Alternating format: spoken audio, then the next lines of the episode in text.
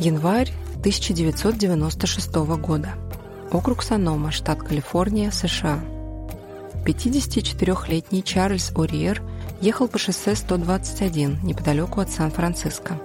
Он проделывал этот путь практически каждый день, когда ездил к своей девушке Дафне, проживающей в округе Марин. Чарльз бросил взгляд из окна и был поражен красотой пейзажа. Сочная зеленая трава, голубое небо, яркое солнце, белые облака. Момент был идеальным.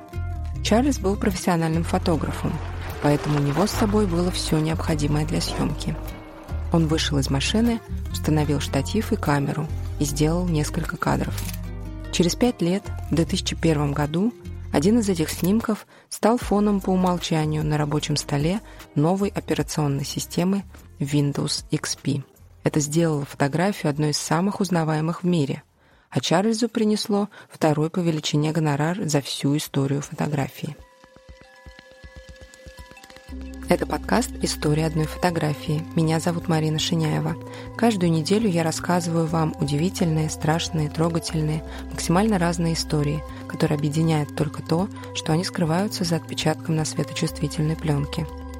Напомню, что если вы слушаете этот подкаст в приложении Apple Podcasts, CastBox, Spotify, SoundStream или на YouTube, то вы можете видеть фотографию, о которой идет речь, прямо на экране в приложении – а если вы слушаете его в Яндекс Музыке или в Google подкастах, то вы можете открыть оригинальное изображение, пройдя по ссылке в описании. Готова поспорить на кругленькую сумму, что, глядя на фотографию, о которой я рассказываю, у вас в голове зазвучало это. Кстати, напишите в комментариях, помните ли вы этот снимок и звучит ли у вас в голове эта мелодия, когда вы на него смотрите. Как я упомянула в начале, Чарльз О'Риер был профессиональным фотографом – сотрудничал с National Geographic и крупными фотобанками. Он загрузил снимок на Corbis, это фотосток, основанный Биллом Гейтсом, причем загрузил в оригинальном виде, не внося никаких правок, так как фотография была сделана на пленочную среднеформатную камеру Mamiya и пленку Fuji Velvia, популярную среди фотографов именно благодаря яркой цветопередаче. Несколько лет спустя Чарльзу позвонили из компании Microsoft и предложили самую выгодную сделку в его жизни. Он, разумеется, согласился. Когда Чарльз попытался отправить снимки по почте, все транспортные компании отказались их доставлять. Microsoft так высоко оценила изображение, что они просто не могли покрыть страховку. В конце концов, Уриер сам полетел в Сиэтл, чтобы лично доставить негативы. Фотограф подписал соглашение о неразглашении, которое не позволяет ему раскрыть точную цену фотографии. Однако он намекнул, что сумма, которую он получил за снимок, была второй по величине, полученной фотографом за одну фотографию. Больше стоило только изображение Билла Клинтона, обнимающего Монику Левински. Кстати, если вам интересно узнать об истории этой фотографии, напишите в комментариях. Microsoft назвала снимок «Bliss» – «Безмятежность», и с тех пор, как вышла Windows XP, его посмотрел по меньшей мере миллиард человек по всему миру. Несмотря на то, что систему окончательно перестали поддерживать в 2015 по данным за февраль 2023 года, почти полпроцента компьютеров в мире все еще работают на Windows XP, а это около 300 тысяч ПК. Что-то мне подсказывает, что на рабочем столе у них установлена именно безмятежность. Одной из главных загадок безмятежности долгое время было место, где фотография была сделана. Существовало множество версий, от Франции до Новой Зеландии. Чарльз Уриер вспоминал, как однажды ему позвонили из инженерного отдела Microsoft и попросили урегулировать спор. Несколько сотрудников были уверены, что снимок был сделан недалеко от их штаб-квартиры в Сиэтле. Самое время рассказать вам, что это было за место и почему снимок получился таким уникальным. Округ Санома, как и соседняя с ним долина Напа, наверняка знакомы любителям калифорнийского вина.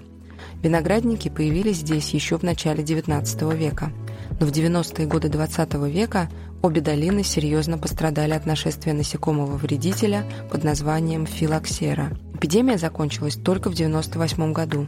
Было уничтожено около 50 тысяч акров виноградников. Для производителей вина это, конечно, была полная катастрофа. Они потратили на борьбу с вредителем полмиллиарда долларов и потерпели огромные убытки из-за того, что им пришлось приостановить производство почти на 10 лет. Зато ландшафт Северной Калифорнии никогда не выглядел более идиллическим. Бесконечные ряды виноградных лоз сменились пышным ковром из травы, местами усеянным полевыми цветами. В ноябре 2006 года дуэт художников из Стокгольма Саймон Голдин и Якоб Сенеби сделали фотографию приблизительно с той же точки, что и «Безмятежность». Они назвали свой проект «After Microsoft» – «После Microsoft», на контрасте с оригинальным сочным и ярким изображением пожелтевшие виноградники и серое небо на фото создают особенно гнетущее впечатление.